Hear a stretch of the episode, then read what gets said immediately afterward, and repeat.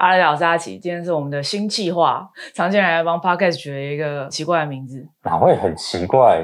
你应该就是觉得我是个鸡巴狼才会取这种。不是啊，哎，我会想要做这个呢，是因为我其实就是一个很滔滔不绝的人。其实大家平常看的影片，我通常都讲的非常的长，但是会被剪辑师觉得实在太啰嗦了，全部都剪掉了。然后常见人觉得，既然我是一个如此滔滔不绝，You cannot shut me up 的人，不如我们就来做 podcast。平常我跟常见人很常会进行一个。聊人生的活动吧。很多人问我们为什么可以两个人相处这么久还没有离婚？因为我们毕竟是认识了十年才结婚嘛。然后后来现在结婚快要超过我们人生的一半了。那我们为什么可以相处的这么融洽？其实我们很常吵架，因为我是一个脾气很差的人。可是我们会在很多时候用理性的分析去讨论我们的感情。我觉得很多时候像我就是一个 feel，我不喜欢这件事，我喜欢这件事，但是我不知道为什么。所以有时候其实我觉得问你会。会蛮开窍的。好，我们进入我们就是第一个主题啦。我们第一个主题的确是常进人选的，职场女性的生育 impact，还有各种困难。会想要聊这个话题呢，所以我们周遭的确蛮多朋友都会受到生小孩的影响。你有了小孩之后，就很难全心的冲事业嘛。那会有这样的影响的，其实都是女性。那打开我们最近的研究哈，这个研究其实蛮有趣的。它本来是一个 YouTube 影片，在讲生小孩值不值得。当然，他就讲了很多生小。还不值得的原因，听起来就是个坑。对他真的讲了很多生小孩不值得的原因，但他没有要说大家不能生小孩，他只是想要很理性的去告诉大家说，你生了小孩之后，你就要面对这些人生中的 loss。那其中很大一部分，特别对女性而言，就是薪水。这份研究去研究了女生生小孩前跟生小孩后薪水受到了影响，在所有的先进国家里面，女生的薪水都会连续被影响十年。但但是男生几乎是没有受到影响的。最好的国家是丹麦，女生的收入比生小孩之前减少了大概二十趴。最糟的呢，出乎意料的是德国，连续十年。薪水都只有降到婚前的四十趴，那美国呢？比我想象中的少一点。女生生完小孩之后是生前的六十 percent，减少四十趴这样子，算是偏高，但不是最高的，至少没有德国惊人。那像 Sweden 还有 Denmark 这些偏北边的国家，在生完十年之后，女生的薪水都有慢慢的涨上来，回到生之前的负二十趴。我以为你，我以为你要说回到生前的水准。他们是有做一些线性回归的啦，而且因为通膨，它一定多少会涨嘛。不过就是跟男生比起来，男生完全不受到影响，女生最好最好就是影响到负二十趴。那因为看了这个东西之后，我就真的有点好奇台湾的数据是什么，所以我们这个是有分享在 Facebook 上面，然后果然有大神帮我查了资料，主计处吧是有公布的，因为那时候就想要研究说台湾为什么会少子化嘛，那就有研究台湾生小孩前后这个薪水受到影响，统计的方法有点不太一样。所以我们不能够完全的替换，但是他是认为呢，女生的薪水生完小孩之后会比男生少二十 percent，这是 match。Well，如果我们直接。看说这两个数据的分析是一模一样的话，那台湾的情况好像跟北欧差不多。可是事实上你一定不能这样看，因为他们这个背后已经都做过一些回归嘛，细节的回归部分我们也不是很清楚。而且台湾那个是比较偏向薪水成长的幅度，那这个研究呢是比较偏向薪水直接的数字比起来是多少这样，所以他们都有一些数据的计算上好像不同。但我们可以说呢，台湾的确女生也是有受到影响的。说不定这样子的高报其实是台湾女性更惨，因为他们。就是生完小孩以后就更多的责任，然后 on top of that，他们还要用付出同样的劳力去得到一样的薪水。对，我觉得这个的确是很多亚洲女性的困境。其实我坦白说，也不只是亚洲啊，像我觉得德国的这个大男人主义也是非常的大嘛。我们是这个德意志大帝国的大男子，我们怎么可以浪费时间在生小孩上面？我的确听过不少跟德国人结婚的女性，多多少少会感觉到他们的另一半观念跟。跟我认知的台湾男人比起来。更大男人一点，就是更觉得说要男主外女主内这样。那当然这是因人而异的啦。只是我周遭的朋友的确好像有观察到这样的文化不同。德国的女生生完小孩之后，薪水会增加四十 percent，这个我相信绝对是有影响啊。但另外一方面，我觉得有可能是税制，因为德国的税制它是允许说夫妻把薪水都投资在其中一方上面。整个家庭会比较节税，所以看起来就会是男生薪水完全不受影响，那女生变得很低，那这可能是这个家庭计算过后的选择这样子。可是我说这话，我觉得没有选择的应该是偏多。然后我觉得呢，美国这个女生薪水啊减少了四十 percent，就剩下六十 percent 这个数据，我觉得其实可能是被低估的。我觉得美国有一个很大的问题是，很多女生根本是在生小孩之前就已经没有薪水了。为什么？因为美国地太大，欧洲跟亚洲啊都还是比较。密集一点，大家可以找到通车距离算近的地方，两个人都可以找到工作是常见的。美国我知道非常多家庭，特别是移民家庭，女生就是婚前就没有工作了，因为可能是在交往的时期就陪男生来这边念 PhD，或是两个人都是学生念了 PhD 嘛。以统计上来讲，大部分的男生就是理工科嘛，工程师，那可以在西岸这边找到薪水非常高的工作。可是女生的科系可能比方说心理学啊、文组啊，或者一些生物类的，那她在男生可以找到最高薪水的城市，方圆开车两小时内真的找不到什么工作，所以我觉得这个现象是被低估的，因为他是统计生了小孩前后嘛，可是他没有统计说有多少女生是选择配合男性的工作而根本就没有工作的。那回到你刚刚台湾讲的问题，我觉得台湾其实有两个问题，一个问题是大部分的育儿工作或者是家庭的照顾，常常还是落在女生身上。我爸每次看到那种女生不结婚，就会说：“哎呀，这是我奇奇怪怪，怎么年纪这么大还不结婚？”然后我就冷冷在旁边说：“如果结婚了之后要像我妈一样，薪水都给你花，然后还要帮你照顾一家老小，周末的时候陪的是你的家人，不是他的家人，我觉得不结婚其实也蛮合理的。就是 reality 就是这样嘛。这个其实就跟生育率会一直不断降低是有道理的。多数先进国家生育率都会降低，为什么？因为大家发现他要选择了。那很多人都把这个归到女生身上，其实也不止古时候的社会，或者说你经济发展没有那么好的社会，常常劳动力才是最重要的，对吧？所以你生小孩，他们大概到十岁、十一二岁，他们就可以变成家庭的劳动力，所以对整个家庭的经济往往反而是有帮助的。可是，在发展中国家不是这样啊，你这个小孩养到三十岁，可能都不见得能赚钱，你我都大概三十几岁才开始赚钱，哇，这个投资之巨大，啊对不对？而且你可能养了三十年，他搞不好就是一坨废柴家里蹲啊，你还要再养他三十年，直到你老死都看不到他会工作的希望。这个在日本其实是常见的。这个时候，你身为一个人生过得也没什么缺憾的人，你就会开始想说，我到底有没有喜欢小孩到值得做这个三十年的赌注？我们现在应该也都没有养儿防老的观念了嘛，对不对？现在就只求小孩可以自立自强，可是连这个观念可能都做不到。你只会去上学，根本没有用啊！现在这个社会，你要有竞争力，你要上好多补习班，要十项全能才会被大家觉得说是一个有教养的人呢。所以，像之前有人会说，美国生第三个小孩叫 trophy kid。对不对？你生一个小孩可能没问题，生两个小孩挤一下还可以。你有能力养三个小孩，还养的就是文武双全，那一定代表你花了大量金钱人力嘛，很值得炫耀的，所以叫 trophy kit。所以很多人展现他小孩的时候，就像是展现一个 project 一样，对不对？我花了三十年无限的时间、金钱、人力，我终于养出了这个文武双全的孩子。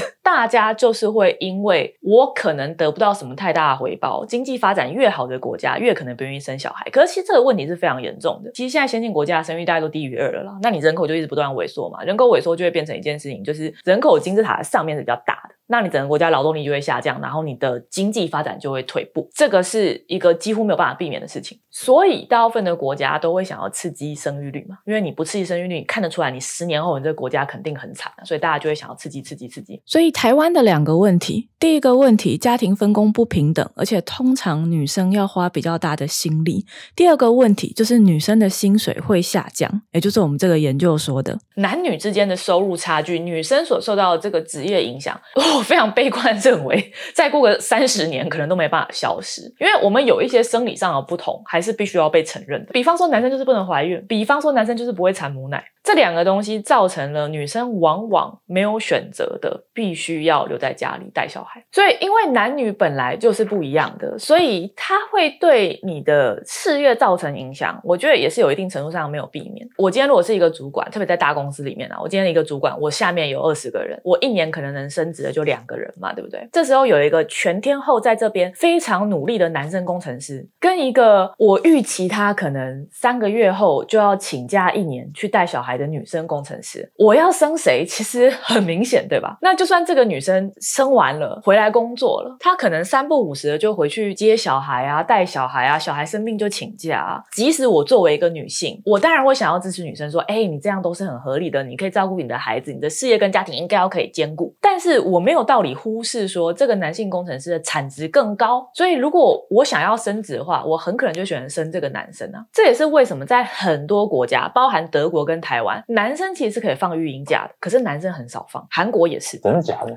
如果一定要选一个，就是选一个伤害最低的家庭，很多会自发性的做这个选择。就回到刚刚说的，女生才有母奶，所以在小孩很小的时候，你如果两个人要选一个请，肯定是女生请。请了半年之后，小孩差不多断奶了，这个时候如果男生请掉，男生的 career 也受影响啊，他搞不好都快要升主管。德国他们的育婴假制度蛮特别的哈，他们是男女呢共享十四个月，就是你可以决定你们两个只要怎么请，也可以呢全部十四个月都女生请，啊男生就都不要请，感觉上是很体谅民情啦，大家你可以按照自己的情况决定嘛。根据我查的数据哈，他们平均女生会请大概十四点七个月，超过十四个月是因为把那个十四个月的有薪育婴假放完之后，你可以选择放减薪或无薪育婴假，所以女生多半会再多请一点，请到几乎十五个月，男生多半会请三点七个月，而且再加上呢，德国存在一个特殊的制度，就是他们的税制也是可以稍微调节的，把薪水全部集中在一个人身上，会比两个人各赚一半更为节税。真是假的？这没什么道理吧？我觉得有可能是他们政府想要鼓励说小孩可以得到比较好的照顾吧。而且事实面呢，就是德国的这个托婴啊、带小孩的问题其实并不是非常的好，就是他们没有足够的幼教资源，这也是德国去年爆发的一个严重问题。他们在二零二二年的十二月左右爆发了这个集体虐儿案，就是因为他们的政府呢，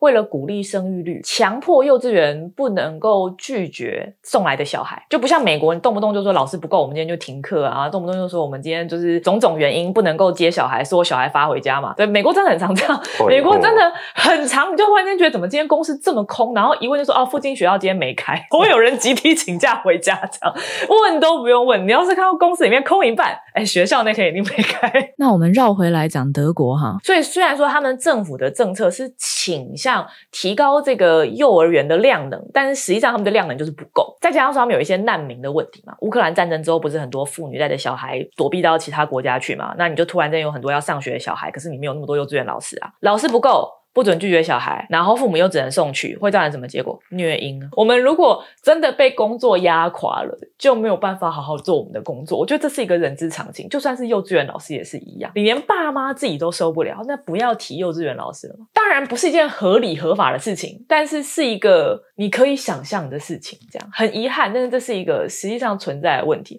所以我觉得这也是为什么德国连续十年呢，女生的薪水都受到影响这么的严重，因为他们事实面就是小孩我。送去学校我不放心，那我选择在家带孩子。那我在家带了孩子十年，说实在话也很难再回去工作了。当然，你不会完全找不到工作，但很难找到你生孩子前的那种巅峰状态的工作。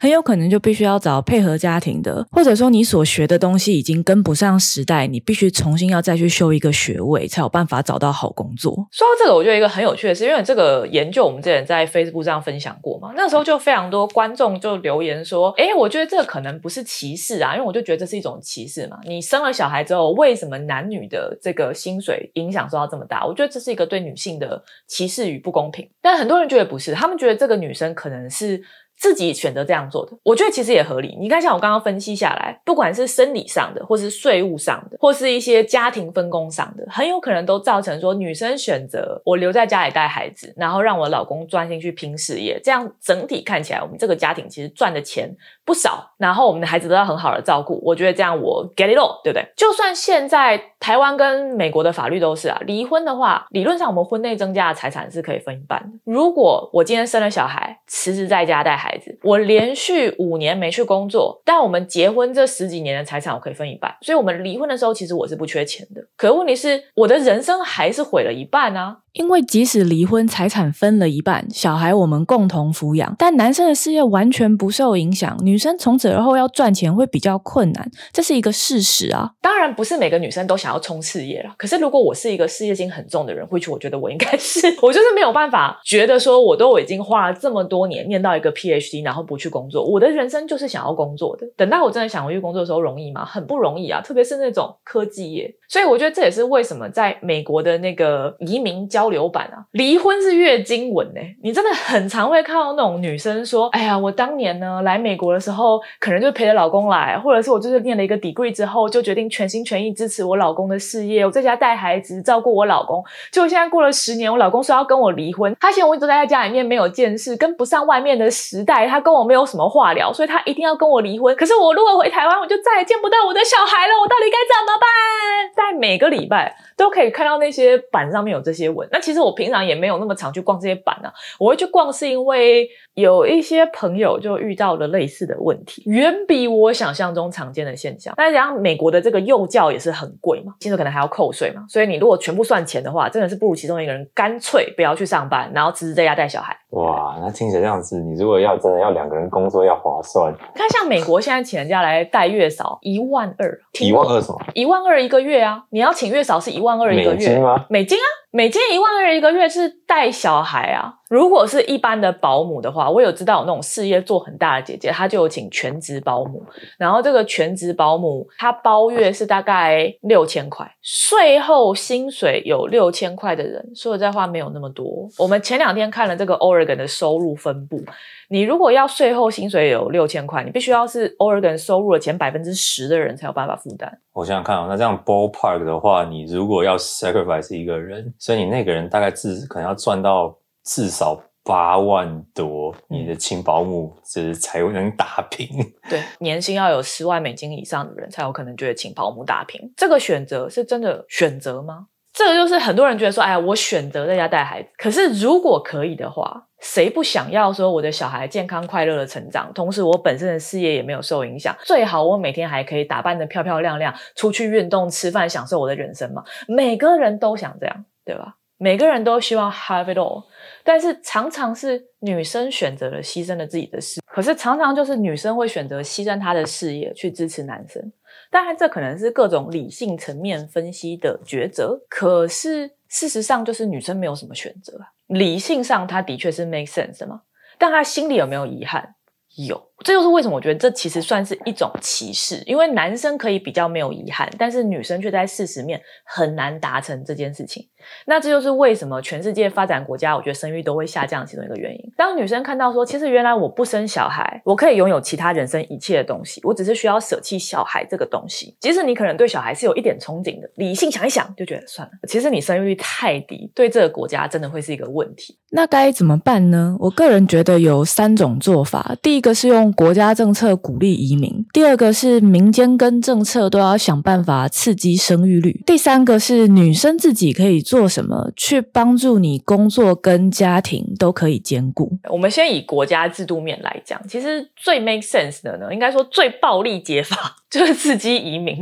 生育低的问题是什么？你国家没有劳动力嘛？你如果整个国家都是老人，没有人去工作，没有人照顾这些老人，你整个社福机构的那些什么健保啊、劳保啊，没有那个下面那个大基数去付这些老人钱的嘛？那肯定就是整个就崩塌，会有超级超级多问题。那时候最简单的就是招募移民，因为移民呢，往往是一个年轻的劳动力带着他的孩子，哦你同时解决了劳动力跟生育率的问题，因为他直接把小孩带进来了。我觉得这样讲下去不行，我觉得这这个这个太太政治不正确。没有，可是这是一个事实，有非常多国家在透过这个方式去解决他们的生育率的问题。比方加拿大，加拿大其实它也有它人口流失的问题，但是它就是更努力的去从亚洲或者是欧洲国家招募移民，成为它国家的劳动力。那我觉得以加拿大这个国家来看，其实没有什么问题。你可以发现加拿大整个气氛你就，我觉得比美国温和、嗯和乐融融，更有那个大熔炉的感觉。你是移民，我是移民。那大家没有什么好歧视彼此的。这个我去查了数据，美国呢，国外出生的公民人口就是这个移民人口大概是十四 percent，加拿大则有二十三 percent，所以加拿大的确是一个更多元组成的国家。那根据我们自己旅行的经验，加拿大的这个种族歧视啊，真的比较少，移民文化融合的部分也真的比较好。那反而美国，我觉得移民的比例偏少。可是美国，他说实在话，他没有办法没有移民。科技业现在就是靠大量的这个亚洲跟印度工程师嘛，听起来再怎么政治不确，统计上真的就是这样。然后再来是他们的低阶劳力，绝大部分靠打黑工，这个是全美国都知道的社会议题啊。他们餐厅里面都是黑工，然后农场里面都是黑工，没有这些非法移民，美国人真的是要饿肚子啊！Literally，整个食物的这个供应链可能要崩坏。但是他的确，他就是用移民去解决他劳动力不足的问题，不管他这个移民是合法的还是非法所以我觉得台湾现在鼓励这个大家善待这个东。南亚移民啊，然后用一些政策去开放这些东南亚的移工留下来，我觉得也都是非常可以理解。因为台湾现在生育率实在太低，所以如果我们没有这些移工的话，整个社会不管是劳动力的问题还是生育率的问题，我觉得都会变得更严重。但我也非常坦白说，你如果开放非常多移民，在大部分的人种单一的国家，比方像台湾或美国，美国是以白人为主嘛，那台湾就是以台湾人为主嘛，都会一定会出现种族的激进主义者。比例的问题而已，可是我觉得这应该是一个没有办法避免的问题。就是你如果说鼓励很多移民，这个国家就会变得比较多元化。那对于那些很尊重传统价值的人而言，他会觉得他的他的家乡好像不见了。我本来小时候大家都讲台语啊，然后就是读过台湾的文化，就突然怎么之间每个人都在讲越南话，然后吃越南河粉，你会有一点点的哈，怎么变成这样的感觉？我觉得是非常非常合理的。那当然，我个人是非常欢迎东南亚移民的哈，我要强调一下这件事情。可是就的确有一些尊重传。传统价值的人，他会觉得他的传统文化好像改变了。或者不见了，所以这些人往往就会变成那种比较激进的，希望女生生小孩的人。我觉得在美国就非常明显，自己的种族的女生多生小孩。所以美国你看现在很多反堕胎的都是什么白人，然后他们会强调什么？我们的国家要被移民跟非裔人口攻占了，因为我们这些高加索裔不愿意生孩子，所以跑去那个堕胎诊所门口抗议。刚刚讲不是说所有反堕胎的人都这样，但是有一定比例的人是这样。然后他们也会对一件事情很生气：如果一个白人女生嫁给了移民，比方她嫁给一个亚裔工程师，她觉得她的种族被污染。所以呢，如果一个国家纯粹靠移民来解决他这个人口衰老的问题的话，呃，他在国内受到的这个反对压力通常会比较大。但强调一下，我个人非常支持移民政策的，只是会有反对的声音出现，我觉得也是可以理解。所以第二个做法呢，就是我们要刺激本来国民的生育率。那刺激生育率呢，最好的方法就是男女平等，然后开放育婴福利。但是呢，即使政府端出了非常多牛肉政策，像是德国的育婴政策，其实是全世界数一数二好，它的生育率还是不高，一个女生大概会生一点五个小孩而已。但坦白说是有进步的，跟它大概两千年左右啊，两千年左右的国生育率大概一点一、一点二，端出了很好的牛肉福利政策之后，德国生育率的确就上升啊。虽然上升的不多，但坦白说也在欧洲里面不算太低了啦。啊，台湾就更惨，台湾好像现在是数一数二低吧，零点八三，还不到一呀。只要社会的这个期待啊，还是比较偏向男女不平等，有这种男主外女主内的概念，那你要说服女生去生孩子，其实就非常的不容易。然后，而且我也非常讨厌人家会说，就是因为女生受了教育，有了选择才这样啊。你为什么不叫男生有选择待在家里面带小孩，那女生就不会不生小孩了嘛？我觉得其实单纯的福利政策是没有用的，我觉得是要某种程度上的强制男女会修一样的福利。直白一点，可能有一点点 penalty 的感觉。对，就是你不休这个孕假，你就亏了。那如果今天国家强制男生生了小孩，就是要放一年的孕假。如果这个男生不放，这个男生跟他的雇主都有罪。那是不是现在所有的人一定会去放孕假？那这时候男女之间的差异变少了，你自然社会的期待就会平等。因为对雇主而言，他今天男员工跟女员工是一样的。我觉得这蛮有趣的，就是很多我的男同事或者男长官，他们其实都非常热爱放孕假。有一些那种大的科技公司是可以放到七个月、八个月。我们组上现在有一个女生去放产假，然后上次我们听 building 的时候聊到这个女生，新人根本连这个人是谁都不知道。如果主管今天有十个女员工，其中三个选择只放三个月孕假，剩下七个敢放那七个月吗？我觉得台湾很多孕假的情况就是这样啊。虽然你知道法定你可以放很久。可是你的同事都没放，你敢放吗？台湾男生也是不敢请啊，因为其他男同事不会请啊。南韩也是以加克一样的情况啊，德国也是啊。同才压力是一个真实存在的事情，是不是应该就是政府应该推广这个，就是大家趁放 多放帮利率，这可以让你专心的，就是准备跳槽。但我觉得这个还必须要存在说，他周遭的产业是有足够公司可以给你跳槽的啊。如果你以台湾来讲的话，台湾薪水很高的公司非常少嘛。那第三个要讨论的就是是女生自己可以做什么，就是大。环境改变一定是慢的嘛，所以女生在这个情况下，如果你想要事业家庭兼顾，就变成你要在工作上的表现比较好，或者去找到可以容忍你兼顾家庭的公司。女生比男生更需要聪明的去规划你的事业，你必须要在事业上。表现的非常非常好，让你的主管觉得哇，你这个员工真的太棒了。就算你今天要放一年的运营假也没问题，只要你一年后愿意回来，我愿意收你，因为你真的是个很好的员工。你觉得不需要男性的 support 吗？我觉得需要男方的 support。我觉得需要男方的 support，就是如果你有后援，就比方说你们双方父母任何一方可以帮你们带小孩，比方说你们周遭的这个育婴系统啊，就是这个学校啊、托儿所啊，制度非常的完全，或者说你的老公真心就是一个神队友，愿意就是辞职请假在。家带孩子，或者常常请假在家带孩子，这些都会有加分。但是如果这些东西都不存在，当你真的只能靠自己的时候，某种程度上，你就是在事业上要非常的强。我觉得男性的观点要去主动的说，我觉得 support 你比较好。呃，当然就是说，哦，他也需要有事业的 stability，然后让他的心情更好。这样子，我们整体家庭的收益，其实我觉得是会比较高的。这就是为什么我喜欢你啊，因为我觉得很多男生是没有办法接受这些意见的。而且我刚刚讲这些话，其实应该会。蛮多女生蛮不高兴，因为他们会觉得说，凭什么我需要兼顾家庭？因为一个女生如果她只冲事业不顾家庭，她受到的责难其实比较大。大家会觉得你不是一个好妈妈。但是爸爸只要下班可能带小孩去公园转两圈，他就哦，You're the best dad ever。然后我觉得这个是远比那些社会福利啊什么的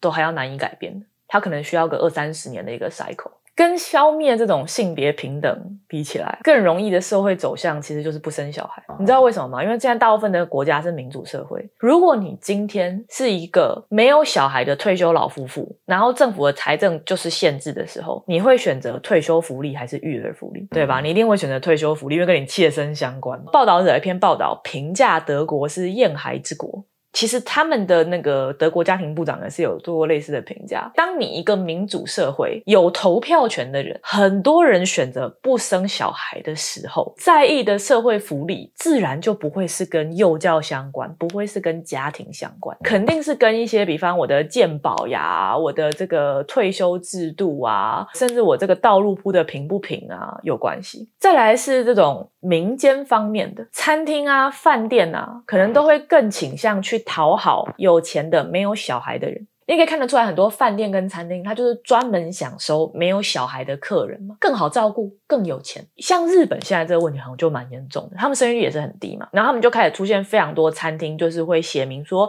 啊，我们不招待孩子。但是如果你这样餐厅越来越多，犹豫要不要生小孩的人，当然就会想到说，哇，如果我今天生了孩子，我一半想去的餐厅都不能去了，那我为什么要生？越不生小孩的国家，那个生育率的降低的速度很可能会越快。特别当我自己的福利受到影响。的时候，更不会愿意去在意儿童福利啊。在你没有办法改变社会的情况下，女生如果你想要兼顾事业跟家庭，第三个有效的方法就是你要找一个容忍。带孩子的公司通常是外商公司，传统企业通常对这方面比较不友好。除非今天男生可以怀孕，然后产母奶，感觉大概五年内，我觉得应该就可以变平等。结尾就是想要跟大家说，我觉得做什么样的选择啊都没有错。有些人就是更想要付出在家庭上，有些人他就是想要 focus 在事业上。但我觉得我们必须要承认的一个点是啊，如果国家的生育率越来越低，会造成很严重的问题。所以我会希望大家，即使你没有孩子，对于那些带着孩子的人，真的可以多一点体谅。我觉得台湾跟美国舆论的确是差蛮多的，就是美国舆论引 n 我对于有孩子的人比较友善，小孩哭闹啊什么，大家也都是会比较容忍，然后餐厅都会准备蜡笔给他们画画，让小孩子可以比较开心的去享受。所以这边的父母即使生了孩子，孩子就算还很小，出门吃饭啊，享受人生，好像都是一个蛮 OK 的事情。你就这样想啊，那个小孩长大会付你的劳保，付你的老人年金。我觉得大家应该就会觉得啊，劳保一定会倒啊。劳劳保的确是蛮有蛮有他的问题在的。好了，那我们今天到这边，我希望今天这个讨论呢，可以给大家一点不同的观点。再次强调，我觉得每个观点都没有他的对错，但是如果我们可以去理解对方为什么这样想的话，觉得整个社会的讨论应该会进步的比较快。好了，喜欢这影片吗？订阅我们的频道。如果你喜欢这个 podcast 节目，也麻烦留言让我们知道，我们就会推出更多。不知道效果怎么样，呵呵。喝水休息。